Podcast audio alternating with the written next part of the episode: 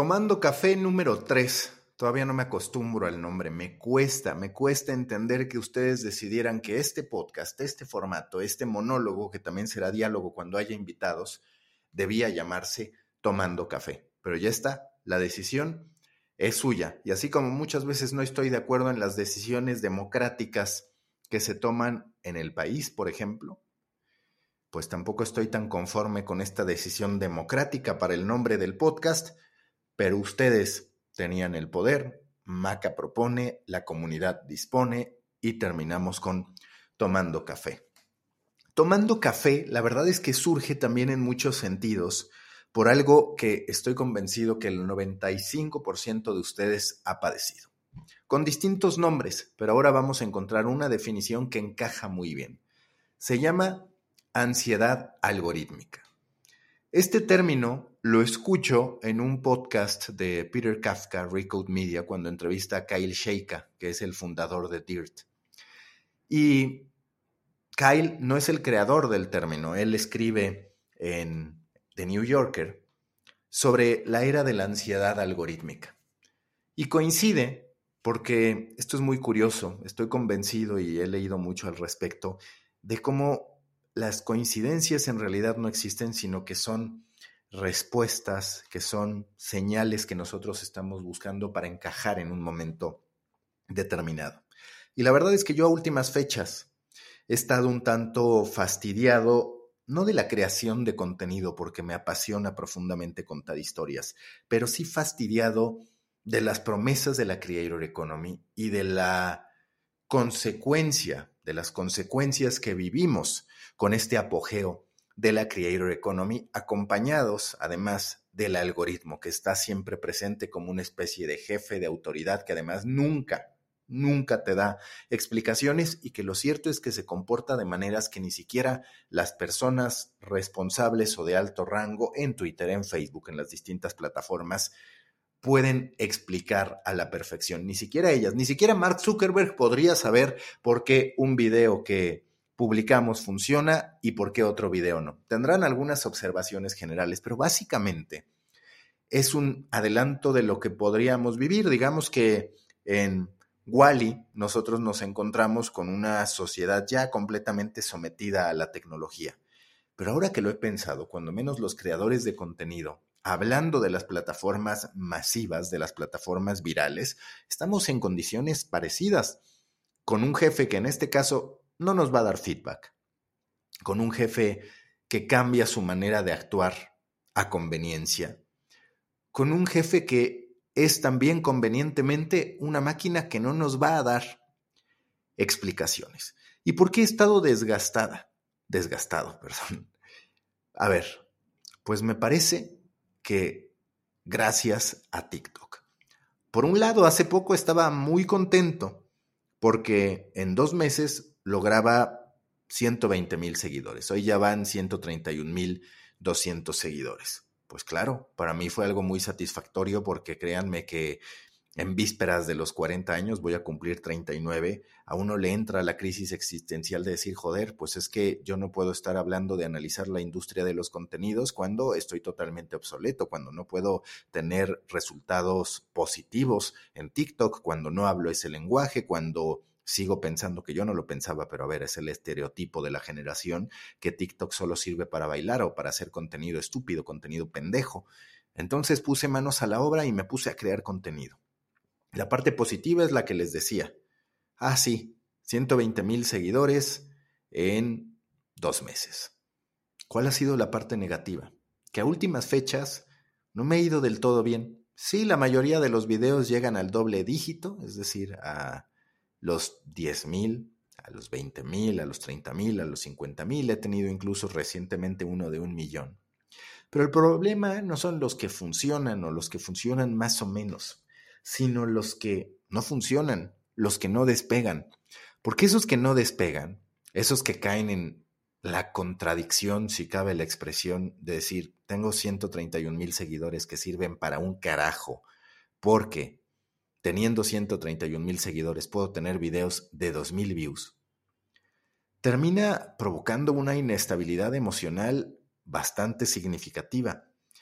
termina provocando también un golpe a la autoestima que es difícil de gestionar y que te hace preguntarte, todo esto que estamos haciendo, todo esto que estoy haciendo, ¿vale la pena o sería mejor ir a ese rincón tranquilo, a ese rincón seguro que es el trabajo corporativo, que es el recibir un sueldo, que es el sí estar sujeto a resultados, pero a resultados a largo plazo, a resultados a mediano plazo, a ciertas juntas de revisión, no a una evaluación constante, no a un someterte al escrutinio, no de una persona, sino de un algoritmo del que depende que tú aparezcas o no aparezca. Hoy lo platicaba con amigos. Subí un video recientemente en TikTok sobre el mexicano que participa en la fotografía de House of the Dragon en los episodios 2, 3 y 10. Estoy hablando de Pepe Ávila del Pino. No modifiqué para nada la fórmula que me ha funcionado la que yo he llamado cine, que es contexto, información, narrativa y entretenimiento.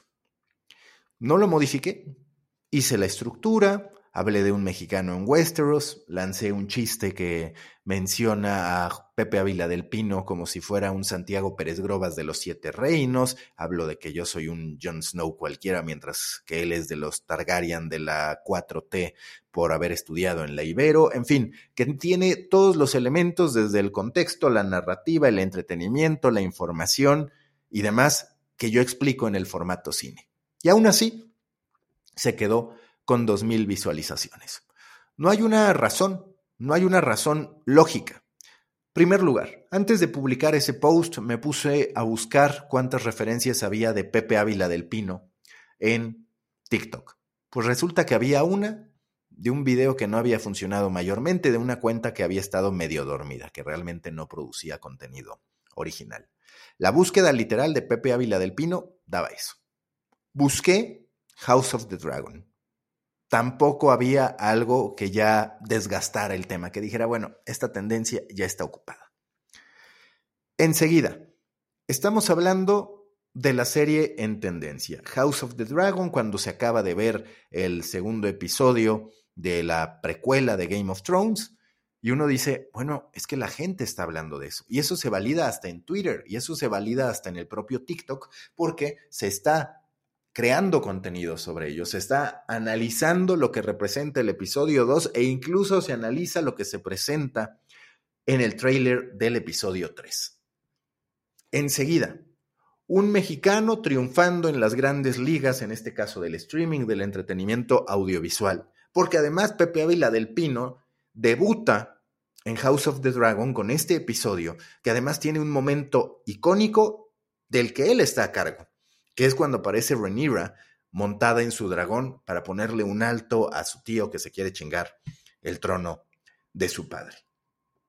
A ver, estamos hablando de una tendencia House of the Dragon, combinada con un elemento muy atractivo de nacionalismo, de actualidad, que no ha sido muy cubierto, que no ha sido cubierto en términos generales en TikTok, y de un modelo de entretenimiento que la gente me ha dicho, ¿sabes qué, güey? Funciona, me da risa, están cagados tus gags, en fin.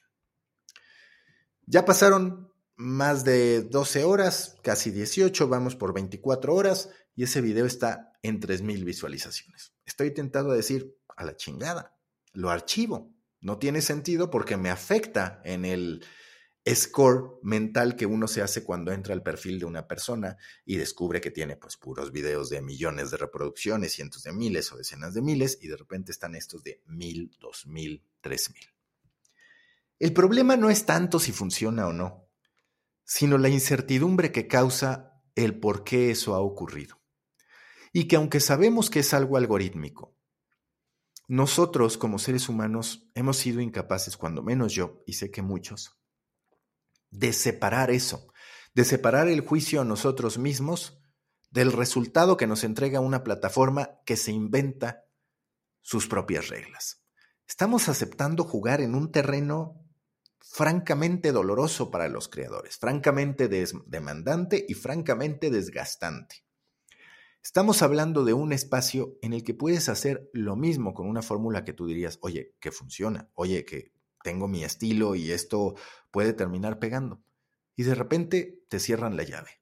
Y de repente te cuestionas, estoy pendejo, lo mío fue pura suerte, lo mío en realidad ya se desgastó, no funciona más, puede que cambies y que nunca más te vuelva a ir bien y entonces vas a pensar que es porque tú perdiste el estilo cuando posiblemente el estilo narrativo que tenías era el correcto, pero ese día o esos días al algoritmo se le ocurrió comportarse de manera diferente. Siento el contraste, por ejemplo, y si se dan cuenta en este contexto de desgaste emocional, habría este espacio y cualquiera podría decir, joder, tú ya estás fastidiado de crear contenido, estás cansado de crear contenido, estás experimentando esto que muchos llaman burnout, esta fatiga del creador, y te pones a hacer otro contenido adicional que te representa tiempo, que te representa un desgaste mental, que te representa análisis, que te representa estar hablando a la espera de que alguien te escuche. Pero hay una pequeña diferencia. Cuando estoy grabando este podcast, no me enfrento a la incertidumbre, a la obsesión de llegar no a decenas, sino a centenas o a millones de visualizaciones. Sé que la audiencia que me va a escuchar va a tener una correlación con el número de personas que siguen mi podcast, con el número de streams que he tenido en anteriores episodios y particularmente sé que me van a terminar escuchando aquellos que quieren escucharme, que no depende de un algoritmo, que la gente sabe que existe mi podcast, que la gente que está como mi seguidora podrá recibir la alerta de que yo he publicado algo nuevo y podrá venir ahora o podrá venir después. No estoy preocupado por lo que ocurra unos minutos después a nivel de descargas ni unas horas después. Estoy compartiendo una idea en este tomando café, que lo hago a modo tan informal que hasta estoy viendo, quienes me vean en el video de YouTube se darán cuenta que tengo una mancha en la playera, es que estaba comiendo gelatina de limón, que por fortuna es de los alimentos libres que me da la nutrióloga. Eh, puedo comer la gelatina que yo quiera y supuestamente no engordo o no pierdo la figura que medio he recuperado después de años de estar bastante pasado de peso, no bastante, pero sí algo. Y me digo, siento mucha más tranquilidad en esto que puede parecer que tiene un alcance muy poco significativo frente a los millones de visualizaciones, que en ese éxito aparente que también por otro lado te vapulea, que también por otro lado te hace cuestionarte, que también por otro lado te genera insomnio, porque seguro que quienes han publicado en TikTok y en otras redes también, porque no es algo nuevo de TikTok, pero TikTok por el modo en que funciona sí te genera más momentos de alerta, digamos. Tú publicas algo, esperas unos minutos, unos segundos para ver si empieza a tomar tracción, sabes que en cualquier momento tiene un segundo, un tercer empujón ese video y entonces estás ansioso, en estado de alerta para ver, joder, a ver qué pasa, que venga, que la rompa, que llegue ese cambio en métrica, capaz que el algoritmo ahorita está dormido y de pronto reacciona. ¿Y qué pasa? Pues que muchas veces no duermes o que muchas veces te dices, no jodas, ya pasaron varias horas y esto no ha funcionado. ¿Qué hago? ¿Lo elimino y lo vuelvo a subir? Es una ansiedad, eh, la verdad, bastante desgastante, que fastidia, que te hace preguntarte, ¿de verdad la Creator Economy va a ser lo que nos dicen? ¿Qué será? A mí no me queda tan claro. Soy un gran defensor de la Creator Economy, pero todos los que participamos en ella tenemos que reconocer algo. Es como todas las tendencias que han emergido en digital. Algunos, unos cuantos van a cambiar su vida con eso pero no todos. Y el problema de ese todos que estamos llamando en la Creator Economy es que hay una, hay una sobrepoblación, hay una saturación, y esa saturación tiene una serie de consecuencias de las que ahora ya les voy a hablar. Pero para que tengan el contexto, piensen que muchas veces la ansiedad algorítmica se la adjudicamos a la publicación de contenido a los que subimos un video, a los que subimos una imagen, a los que subimos un posteo en texto, como todavía pasa de pronto en Facebook o en Instagram cuando subimos el screen de un tweet o una frase simple y sencillamente. Pero también está esta ansiedad algorítmica, y yo nunca lo había pensado, en los anfitriones de Airbnb. De hecho, el término de ansiedad algorítmica, de acuerdo a lo que menciona Kyle Sheikha, Él lo encuentra en el 2018 después de haber realizado una serie de especialistas un estudio sobre los hosts de Airbnb. Y encontraron en este estudio que descubre Kyle que la mayor queja de los anfitriones de Airbnb no era lo que se llevaba a la plataforma, no era el requerimiento técnico para subir una imagen, no era ningún tipo de experiencia relacionada al producto, a la interfaz en sí, sino un factor. Adivinaron.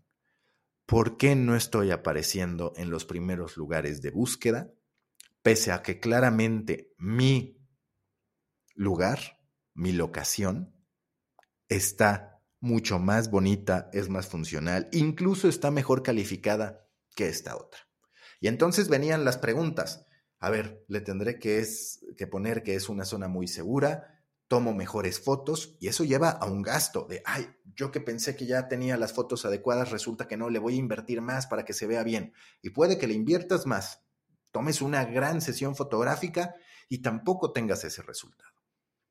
Estamos cayendo en un mundo, por ejemplo, en las noticias, en el que los que triunfan son personas obsesivas del algoritmo, pero no de la historia que se está contando.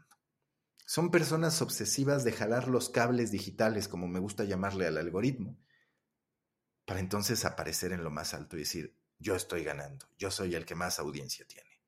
Es una carrera absurda. Es una carrera absurda para todos los que de verdad aman contar historias y para todos los que tienen un propósito detrás de lo que hacen. Claro, hay que buscar que la mayor cantidad de ojos nos vea, pero ojalá importaran esas sutilezas que son las que crean estilo, que son las que crean marca. Les voy a hablar ahora de los tres tipos de creadores que yo encuentro en la Creator Economy. El primer creador que encuentro es el creador algorítmico o dependiente de tendencias. Aquí, para que ustedes se den una idea, podríamos hablar de los medios de comunicación en general. ¿Qué pasa con los medios de comunicación en general? Llegan tarde, casi siempre, a las tendencias. Llegaron tarde a YouTube, llegaron tarde a Twitter, llegaron tarde a Instagram, de pronto muchos por el legacy que tienen o por el presupuesto logran crecer, pero en términos generales suelen llegar tarde. Primero llegan los creadores y después llegan los medios de comunicación. El onboarding incluso de las plataformas es así. Primero tener una base crítica, después meter a los medios más por un ejercicio de relaciones públicas, de imagen y de reputación, de, ah, aquí están instituciones que dicen defender el periodismo. Pero estos creadores algorítmicos, que son medios, pero también muchos creadores que no tienen más afán que el resultado, que la audiencia por la audiencia misma, en lo que se concentran no es en encontrar una narrativa eh, única, diferente, original. Se concentran en decir, ah, mira, esto es tendencia, lo están buscando en Google Trends, esto es tendencia, están hablando de ello en Twitter, en el propio TikTok, vamos a hacer algo. O detectan un breaking news y entonces lo hacen. ¿Cómo lo hacen? A ellos no les importa. Hacen una nota informativa. Hacen una cápsula que no tiene absolutamente nada de originalidad metan el qué, quién, cómo, cuándo, dónde. En algunos de los casos más extremos, replican el periodismo template de siempre, con la misma voz, el mismo tono, la misma presentación de siempre. Pero el algoritmo, pues por supuesto, detecta que ahí hay un breaking news y entonces el primero que se publica, el segundo se hace viral. ¿Qué termina pasando? Bueno, pues que este creador algorítmico o de tendencia empieza a contaminar el resto. Porque Además de este creador algorítmico, me quiero pasar a la tercera categoría y luego llego a la segunda. Para mí en la tercera categoría están, y lo estoy haciendo por cantidad de creadores y el espacio en el que se colocan. En el tercer espacio están los creadores intelectuales o los creadores, aunque suene redundante, creativos. Estos son los que sí buscan crear una propuesta, tener sus propios gags, construir su marca personal, aportar algo crear un estilo, convertirse en un producto. Pero cuando este tipo de creadores, y por supuesto yo procuro y busco, sueño con estar ahí, empiezan a trabajar las cosas, se dan cuenta de que como ya se está sobrepoblando TikTok, por decir la plataforma en tendencia, pues hay que apurarse. y que o te apuras o te va a ganar el sol de cualquier lugar de México, te va a ganar el Heraldo, te va a ganar el medio que ustedes me digan. Dije esto solo por mencionar los primeros que me vinieron a la cabeza, pero no porque sea el caso, porque por fuerza lo hagan mal. Pero te van a ganar esos medios que hacen la nota informativa. Entonces dices, ¿qué tanto yo procuro un estilo, qué tanto yo creo gags, cuando el impacto, cuando menos a nivel tendencia, ya va a estar ocupado? Hay determinadas casillas de atención de decir, ah, mira, pues sí, pero este ya está volando sobre, yo qué sé, Rosalía y los doctores Simi que le avientan. Vámonos con este, aunque en el fondo este esté mejor. Y me van a decir, la calidad es subjetiva. Sí, lo que no es subjetivo es darnos cuenta de qué producto es un template como muchos y qué creador intenta hacer algo original. El problema es que entre los algoritmos, las tendencias, las presiones por ser el primero en publicar o de los primeros en publicar, que eso ya está pasando también en TikTok, insisto, por la sobrepoblación, por la llegada masiva de medios que ahora se presumen como grandes creadores en TikTok y de creadores que únicamente están detectando oportunidades pensando en la dimensión de la audiencia y no en lo que quieren contar. Y entonces entras a una carrera por el tiempo y por la conquista del algoritmo. Que la calidad, que la originalidad se va al carajo, se va al último peldaño. Y para colmo, pues los creadores creativos, los, creadores artísticos intelectuales, son los menos. Estamos jodidos. En el segundo lugar, ¿cuál está? En el segundo lugar, y tengo que decir que esto me desespera mucho, están los creadores utilitarios. Con esto no quiero decir que lo utilitario esté mal. La gente hoy busca respuestas. Por eso el how to es el formato más consumido en video corto entre la sociedad en general.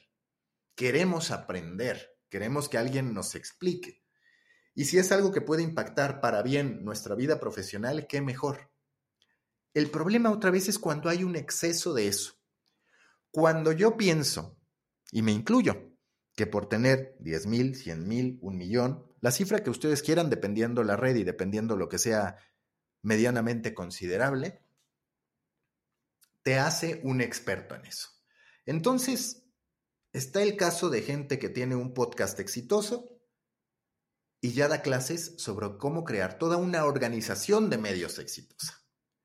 No ha pasado por problemas de nómina, no ha pasado por problema de manejos de colaboradores, no ha pasado por una construcción de marca que vaya más allá de un producto personal que evoluciona y se convierte en un concepto, dicen que son especialistas en medios de comunicación, en crear organizaciones enteras. Tienen un podcast exitoso y dicen, yo te voy a contar el storytelling de empresas, cómo tú vas a crear una gran historia para tu negocio. Un solo caso. Hay una frase que a mí se me quedó rondando mucho la cabeza de Seth Godin, que por cierto admiro, es uno de mis grandísimos referentes. Y él dice algo que es real pero que a la vez es preocupante desde mi punto de vista.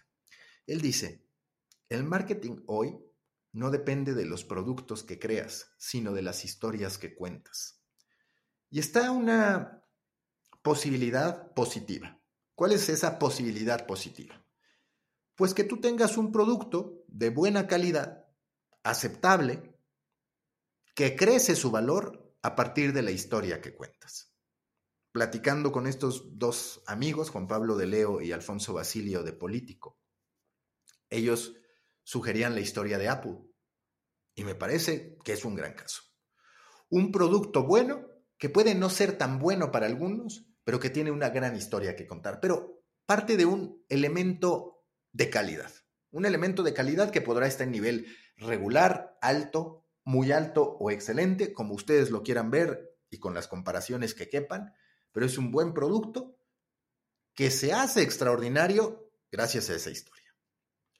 La posibilidad negativa que abunda es la de la charlatanería, la de contar historias, aunque no se haya hecho.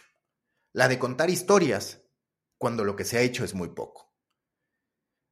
Están casos en el ecosistema de emprendedores que no lo hicieron bien con su emprendimiento, que no tuvieron un éxito significativo, que no la rompieron en lo más mínimo, pero que, dado que como creadores dan consejos de emprendimiento, ahora ya hacen ver como que ese emprendimiento previo que nunca despegó, que nunca funcionó, fue también un éxito. Nos estamos convirtiendo todos en una especie de producto milagro, en una especie de instructivos y una sociedad en la que todos nos dedicamos a dar clases, en la que todos nos sentimos con la autoridad para ir revelando los secretos de la vida, para ir revelando los secretos de la productividad, termina afectándonos.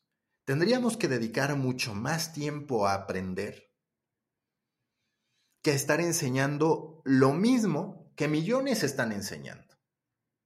Porque hoy son 800 mil personas las que te dan consejos para romperla en TikTok, en Instagram, en Stories, en Snapchat.